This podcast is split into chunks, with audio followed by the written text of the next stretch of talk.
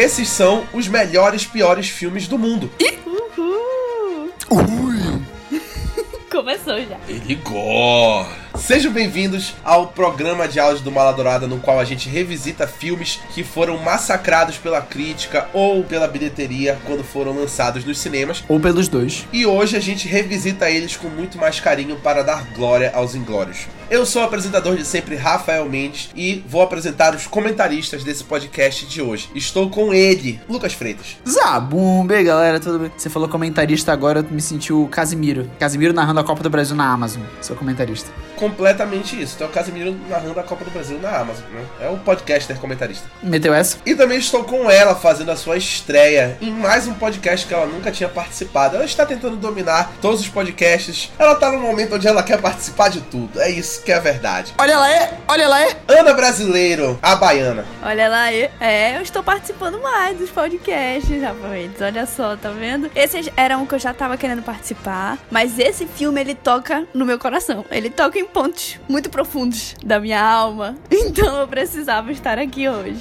Papinho, hein? É um negócio pessoal falar de Star Wars. Sempre que a gente fala de Star Wars é muito pessoal, mas a trilogia Frequência é um negócio à parte, né? A gente tem um carinho com a trilogia Frequência que é inexplicável, porque a maioria dos filmes são duvidosos na trilogia Frequência. Como o filme que a gente vai falar aqui agora. O filme de Star Wars que a gente vai falar hoje é nada mais nada menos do que o episódio 2, O Ataque dos Clones. Por que que a gente vai falar do episódio 2? Porque assim, o primeiro é indiscutivelmente ruim. Nada se salva no primeiro filme. Ele é realmente muito ruim. Como eu coloquei na minha review do Letterboxd, quem quiser me encontrar no Letterboxd, é só colocar todas as redes sociais que eu uso, tá lá. Mano, já vai começar o jabá. Ó, Eu ó. sou o meu é Ana brasileiro, eu adoro ter amigos no Letterboxd. Eu espero que Eu não sei qual é o meu muita gente letterbox. Eu, ba eu baixei. Calma, qual é o nome? Pera aí. O que que acontece? Eu coloquei na minha review do Letterboxd que o Ameaça Fantasma, ele se sustenta em duas cenas muito boas num filme que é monótono, que é a corrida de pod do Anakin e a luta do Obi-Wan e do Qui-Gon contra o Darth Maul. Aquela luta é uma das melhores lutas de sabre de luz da saga em geral, muito bem coreografada e tudo mais. Mas o filme em si, ele é ruim, não tem nada pra defender ele. Uau. A gente resolveu falar de Ataque dos Clones porque Ataque dos Clones, assim, na maioria dos casos, ele recebe um ataque não merecido. Ele é um filme legal. Ele não é um filme, quer dizer, ruim, mas ele não é um filme bom. Ele é um filme ok, assim. Ele é um filme importante pra franquia. Tipo assim, a frequência, ela consolida muitas coisas, explica muitas coisas que a gente não sabia, né? Porque foi no meio tempo exatamente de terem saído as primeiras coisas, os primeiros É. filmes, então tá- tinha consolidação, começaram a sair alguns spin-offs, algumas coisas escritas e tudo mais. Então tá nesse meiote, assim. E a gente ficava perguntando, meu Deus, mas quem foi o Anakin e tudo mais? Então eu acho muito legal contar toda a história, não só do Anakin, mas como os Jedi estavam, né? É tipo, só um parêntese enorme. Não sei se vocês viram, teve o podcast do Jovem Nerd com Pode pá, né? Eles estavam contando sobre como eles começaram a editar podcasts. Cara, eu simplesmente descobri que o George Lucas, quando ele fez Star Wars, ele gravou Star Wars, mas antes de lançar, de ser lançado, ele transformou o Star Wars em um livro maior, com mais, mais cenas, e depois fez um audiolivro. Tem um audiolivro do 4, com a versão estendida, que tipo assim, é 40 minutos a mais, e ele vendia isso. Ele fez todos os efeitos do filme de boca. Aí, tipo, tem dois atores que estão no 4, que é o Mark Hamill e o cara que fez o Não C3PO. vi. E aí, tipo assim, cara, bizarro. É cara, eu, ele foi falando, tipo assim, todos os efeitos práticos de sabre de luz e tudo mais, ele colocou uma audiodescrição absurdamente fiel. É como se ele tivesse pegado, tirado do filme e transformado só em áudio. Eu achei absurdo de bom. Aí foi isso que eu queria compartilhar com vocês. Eu fiquei, tipo, chocado. Desculpa. Ele é muito detalhista, o, o George Lucas, né? É bizarro. O Jovem Nerd foi falando. E, tipo assim, tu vai pensando, caramba, imagina em 75, assim, esse cara transformou Star Wars num livro. Tipo, passou anos e. Caraca, mano. Tipo, cara, é bizarro. Esse cara realmente revolucionou a indústria, mano. E, inclusive, seguindo no que o Lucas falou, o próprio Ameaça Fantasma é muito desconsiderado por muita gente quando a gente fala de forma de assistir a franquia, né? Porque tem muita gente que assiste no formato machete que ignora o Ameaça Fantasma de tão, assim, não vou dizer irrelevante, mas mu- muito pouco dele realmente influencia muito ali na própria saga do Anakin e tudo mais lá na frente. É muito mais a partir do episódio 2 que isso acontece. Então, como é que foi todo esse dilema do episódio 2? O filme, que é o segundo, né, da trilogia Frequência, ele foi dirigido e co-escrito pelo George Lucas, como a gente falou aqui extensivamente dele já. E ele chamou uma pessoa para escrever esse roteiro com ele, que é o Jonathan Hales, porque muita gente reclamou do ritmo do roteiro do Ameaça Fantasma. Então ele ficou preocupado. Ah, vou chamar uma outra pessoa para me dar uma visão de fora, para ver se deixa o filme um pouquinho mais dinâmico. Ok, chamou, beleza e tal, mas a história ainda era dele, tudo planejado por ele. E qual é a grande chan desse filme? É que a gente conhece o ator que vai interpretar o Anakin Skywalker na grande transição dele para Darth Vader, que é o Hayden Christensen. Ele assume nesse filme, no primeiro filme foi o Jake Lloyd, porque ele tinha 9 anos, o personagem, e aqui o Anakin já tem 19. Então aqui já é um personagem adulto que interpreta ele e tudo mais. E aí foi uma extensiva avaliação, testes de com atores e tudo mais. E o Hayden Christensen foi escolhido. Inclusive a Natalie Portman disse, que faz o par dele, né, a Padme Amidala, disse que todo mundo ficou aterrorizado quando o Hayden Christensen leu os roteiros, as falas do personagem no teste, porque ele conseguia passar uma ingenuidade e uma malvadeza, vou usar essa palavra aqui, que ao mesmo tempo ninguém conseguia fazer. Então por isso que ele foi escolhido, né? Ele inclusive é um dos pontos que a gente vai falar mais aqui, porque é um dos pontos mais criticados da trilogia Frequência é o Hayden Christensen. Mas nós não vamos nos adiantar, né? O filme também tem as primeiras aparições do Christopher Lee, o lendário Sir, como o Conde do Khan, que tem o nome do Khan em português, todo mundo sabe por quê. E o Temuera Morrison, que faz a estreia dele como Django Fett e como todos os clones que ele interpreta a partir desse filme no episódio 3. E muito mais tarde ele interpretar o Boba Fett em The Mandalorian e o livro de Boba Fett. E a gente tem todo o elenco voltando: Ian McGregor, Samuel L. Jackson, o Ian McDermott, que é o Palpatine e tudo mais. E beleza. E o filme no Rotten Tomatoes ele tem 65% de aprovação.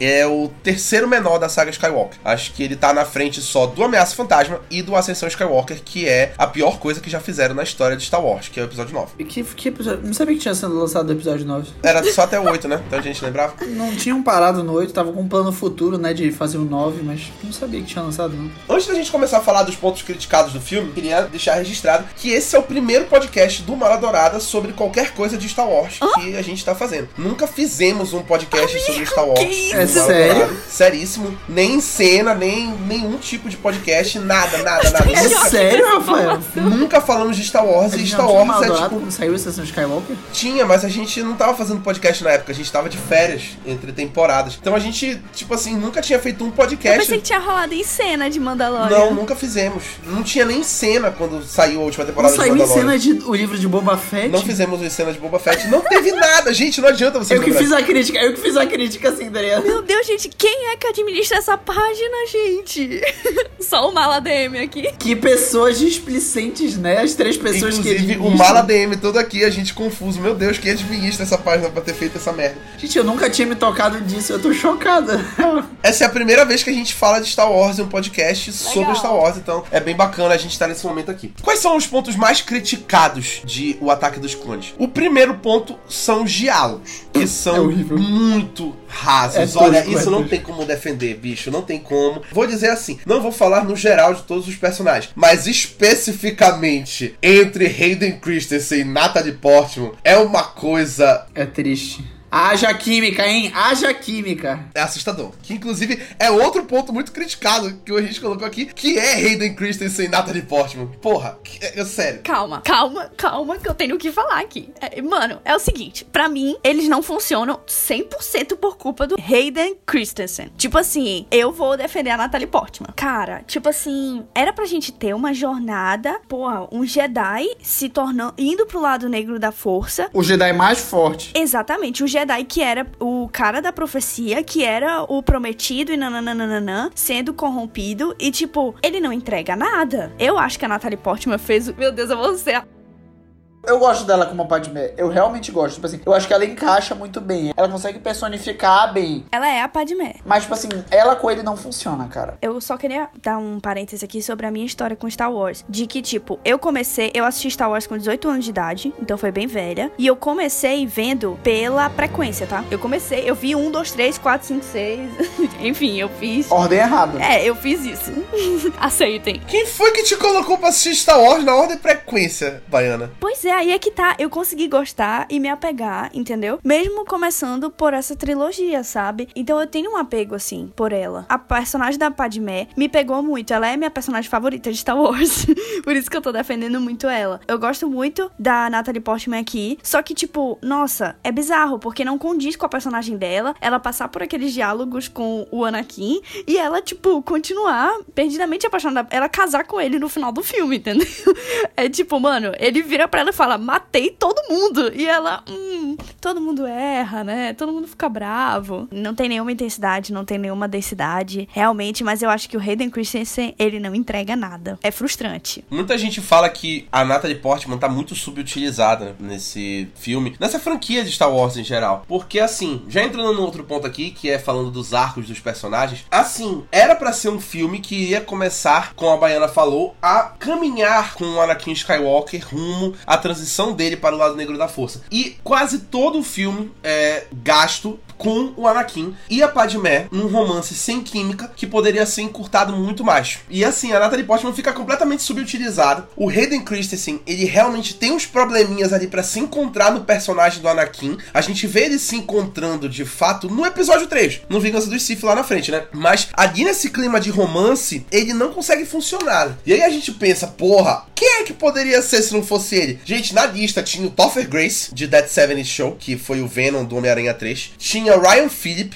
tinha o Colin Hanks, que é o filho do Tom Hanks, o Paul Walker, falecido Paul Walker de Velozes e Furiosos, e nada menos do que Leonardo DiCaprio. Juro. Nossa, o Topher Grace ia arrasar, na minha opinião. Até o Ryan Phillip, cara, ele, ele parece muito assim com o Anakin. Eu acho, vou falar, eu acho que é muito forçado Anakin Padmé no sentido de ela tem cinco anos a mais do que ele, ela viu ele criança com a mesma cara que ela tem agora. Tipo assim, não mudou a atriz, é a mesma cara. Tipo assim, como é que ela conseguiu se apaixonar por aquele infante? Mas é amor, Rafael. Pé no amor. saco, Anakin Skywalker de ameaça fantasma. Aquele moleque era muito chato. O Jake Lloyd falando é muito chato. E olha que é muito errado falar isso porque ele desistiu de atuar por conta de todas as críticas que ele recebeu em Ameaça Fantasma. Mas, porra, é complicado. Tipo assim, como ela conseguiu fazer isso funcionar? E aí ela vai e, e- e namora com esse moleque, entendeu? Tipo assim, ela se entrega de corpo e alma pra esse relacionamento. Juro, égua, puta que pariu, não consigo mais falar nada. O que eu acho que é um ponto aqui é que assim. Star Wars é uma novela espacial, né? A gente tem que pensar nesse lado. E eu acho que às vezes as pessoas esquecem disso. Se a gente pega o primeiro Star Wars, o, o 4, tipo, o Luke beija a Leia, tá ligado? Tem umas paradas assim, muito. É, Os diálogos também são meio fracos, assim, em alguns pontos. Exatamente. Então, tipo, é um novelão, entendeu? E eu acho que aqui, né, nesse segundo filme, ele continua sendo esse novelão. Ele é uma sequência, ele é pra ser um filme de passagem e pra construir a parada dos dois. Só que não funciona. Eu acho que se funcionasse, eu acho que estaria ok, entendeu? Tipo, ai, eu, eu ia tra... Eu não vou tocar. Eu ia falar de Ascensão Skywalker, me desculpa, mas eu não vou falar. Só vamos seguir, esquecer dele.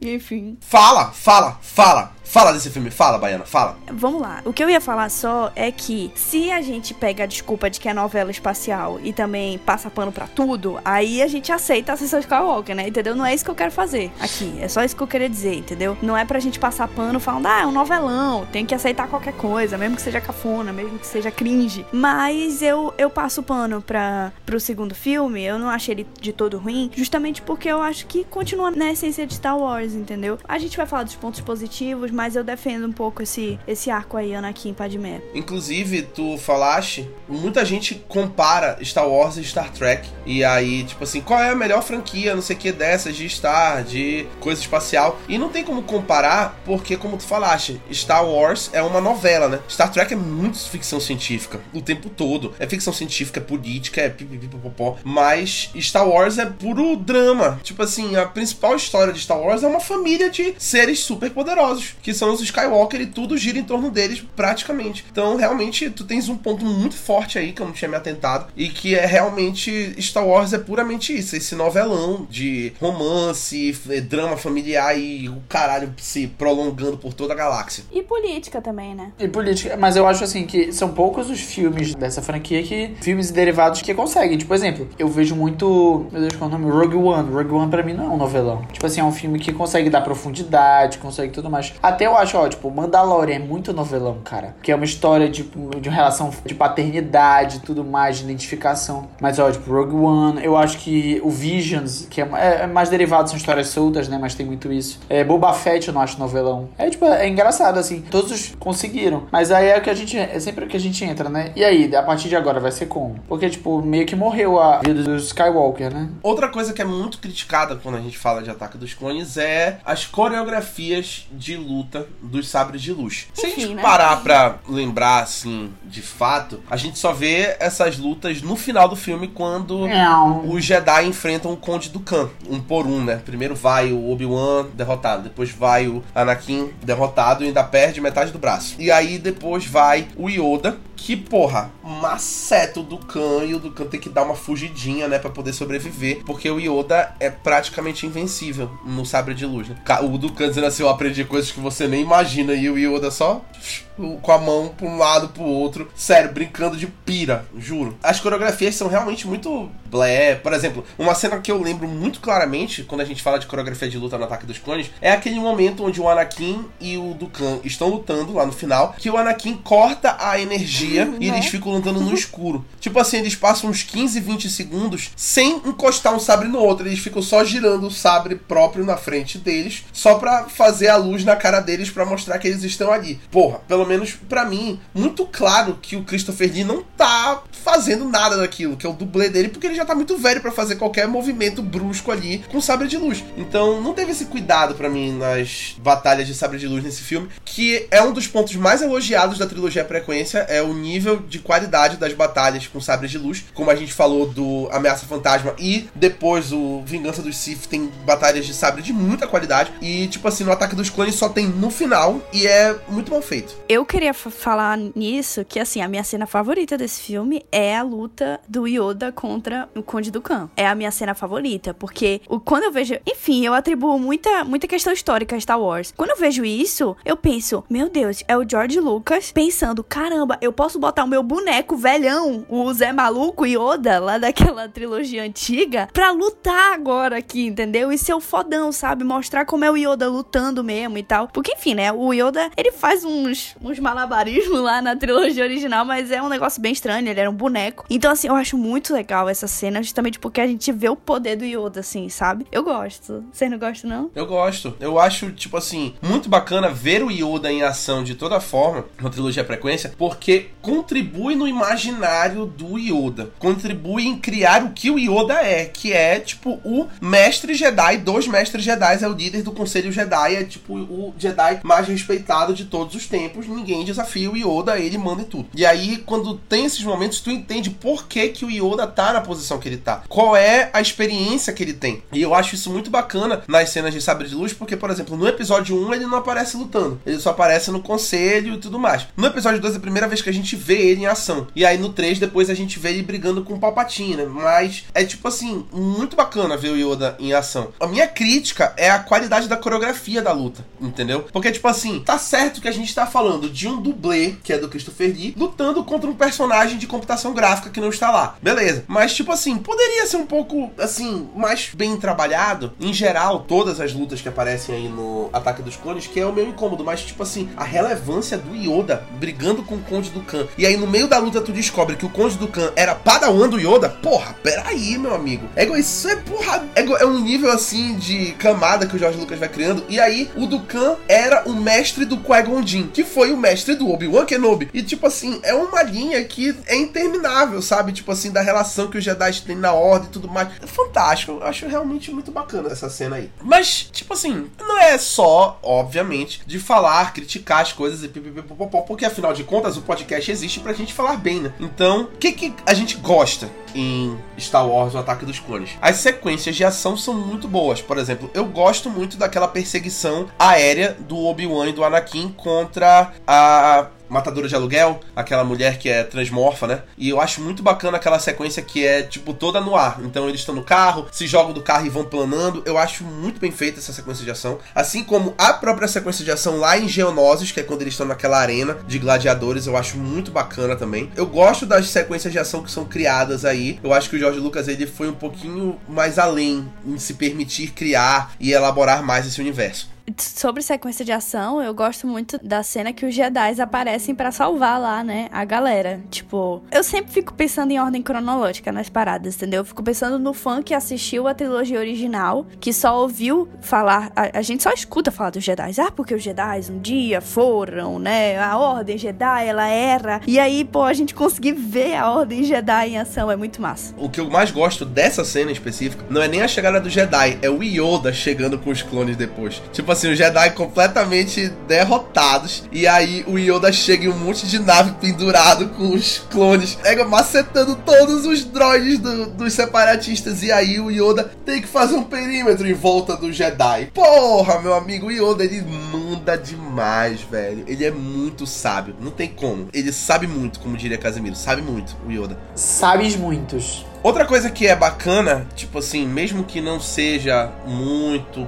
destacado, porque não ganha muito espaço, é realmente o aprofundamento da transição do Anakin. Porque a gente tem aquela cena onde ele vai em Tatooine de novo para resgatar a mãe dele. E aí, essa cena toda é uma demonstração da raiva que o Anakin tem dentro dele, que é o que o Yoda avisou para o Obi-Wan, para o Qui-Gon, não foi por falta de aviso, porque ele realmente tem ali muita raiva dentro dele. A gente vê nessa cena a primeira manifestação disso. E também uma manifestação de soberba do próprio Anakin, de, tipo assim, ter incorporado que ele é o escolhido e que ele tá recebendo menos atenção do que ele deveria receber. Que é um grande problema que se desenvolve lá no Vingança dos Sith, que é a chave que faz ele ir para o lado negro da força, né? Que é essa sensação de que ele tá sendo desvalorizado. Ele tem essa cena de acesso de raiva, que, pô, diz muito sobre o poder dele, mas também o descontrole, né? Eu acho muito interessante. Eu queria ver mais disso nesse filme. Porque, tipo assim, é o filme que deveria colocar toda a base para em Vingança dos Sith. A gente vê só a transição acontecendo, a cereja do bolo. E eu acho que eles perderam muito tempo no romance do Anakin com a Padmé e esqueceram muito do aprofundamento. Mas eu gosto dessa cena específica porque eu acho que, tipo assim, demonstra muito o que o Anakin é de verdade. Que é uma coisa que, tipo assim, eles tentam disfarçar o tempo todo, mas ele é aquilo, ele é a raiva, ele é o descontrole ele é aquela sensação de impotência, mesmo sendo dito que ele é o escolhido, que irá trazer o equilíbrio para a força, ele se sente impotente porque ele não conseguiu salvar a mãe dele. E depois de perder a mãe dele, ele vai ficar com aquela neura de perder a Padmé e que é o que vai levar ele a, enfim, completo declínio que acontece no próximo filme. A gente falou, né, que um dos pontos fracos a gente acha que é o Hayden. Mas agora, assim, sendo sincero, eu acho que é, talvez o roteiro seja uma, uma pequena falha de roteiro, assim, né? Eles tentaram aprofundar o Hayden, o personagem do Anakin, em certos pontos, mas eles cresceram talvez de um ponto tão crucial quanto, né? Eu não acho realmente que a, a química deles dois foi boa e tudo mais, mas eu acho que tem algumas coisas que poderiam até ser melhores em questão de roteiro, sabe? para dar mais profundidade e tudo mais. Mas eu gosto muito, assim, realmente concordo com o Rafael que deveriam ter dado mais espaço para isso no filme, porque eu já sinto, isso é uma, uma crítica ao Star Wars 3, eu já sinto que parece muito rápido. Parece que no 3 ele já tá malzão e tipo assim, ele já, enfim, a gente vai falar depois. Mas é muito isso, assim, realmente, eu acho que eles poderiam ter focado um pouco mais, mostrado, não, olha, e colocando durante o filme todo esses resquícios, sabe? Pra tipo, ir juntando daqui, juntando daqui, juntando daqui, no final do filme já ter algo mais ou menos assim, poxa, instaurado, valendo. No 3 só vai estourar, entendeu? O que mais me apesar de a gente estar tá falando pontos positivos, mas eu vou falar um negativo, é, o que mais me irrita um pouco nessa questão do aprofundamento do Anakin, eu gosto, sabe, do que o filme traz pra gente. Mas o que eu sinto é que ninguém tá enxergando, entendeu? Só o público enxerga, tipo. E ele tá agindo daquela forma com todo mundo, ele fala coisas, ele dá muitas red flags, né, que a gente chama bandeira vermelha, tipo, o tempo todo pra Padmé, pro Obi-Wan, tipo, mano, ele caga pro Obi-Wan, assim, tipo, ele fala que ele é melhor que o Obi-Wan em tudo e tal. E aí aí, tipo, 10 minutos depois ele fala, mas o Obi-Wan é como um pai para mim, eu tenho que salvar ele. É, sabe? E o Obi-Wan, tipo, não, e o garoto, ele sabe o que ele tá fazendo. Mano, ele tá dando todos os sinais de que não, entendeu? É isso que me estressa um pouco. Ele queria ficar do lado da Padmé só pra ficar paquerando a mulher, Não pô. é? Pelo amor de Deus. Agora sim, falei isso no meu Letterboxd também. Ele é visionário, porque ele sabia que os Jedi iam cair e ele já se engatou com uma Sugar Mummy ali, pô. Pô, cinco anos mais velha que ele, ex-princesa, senadora de Nabu, porra, vamos combinar. Ele foi sagaz ali. Visionário. Visionário. Ele já se arranjou porque caiu o Jedi. Porra, tô aqui. Já tô garantido Tô, aqui. tô garantido, entendeu? Acabou que ele não imaginava que quem ia fazer o Jedi cair era ele. Mas tudo bem. Eu imagino que eles se preocuparam menos em mostrar da transição do Anakin, porque o filme é imediatamente seguido pelas guerras clônicas, né? Então, o filme estabelece ali as guerras clônicas que acontecem entre o episódio 2 e o episódio 3, para quem assistiu a série animada do, do Disney Plus e tudo mais, do Clone Wars, que nem é do Disney Plus, né? É do Disney Canal e depois pro Disney Plus. E aí, pô, pra quem assistiu entende que ali também tem aprofundamento, a gente vê muito do Anakin, do Obi-Wan, da própria Ahsoka Tano, que não apareceu nos filmes, mas ela aparece aí no Clone Wars, né?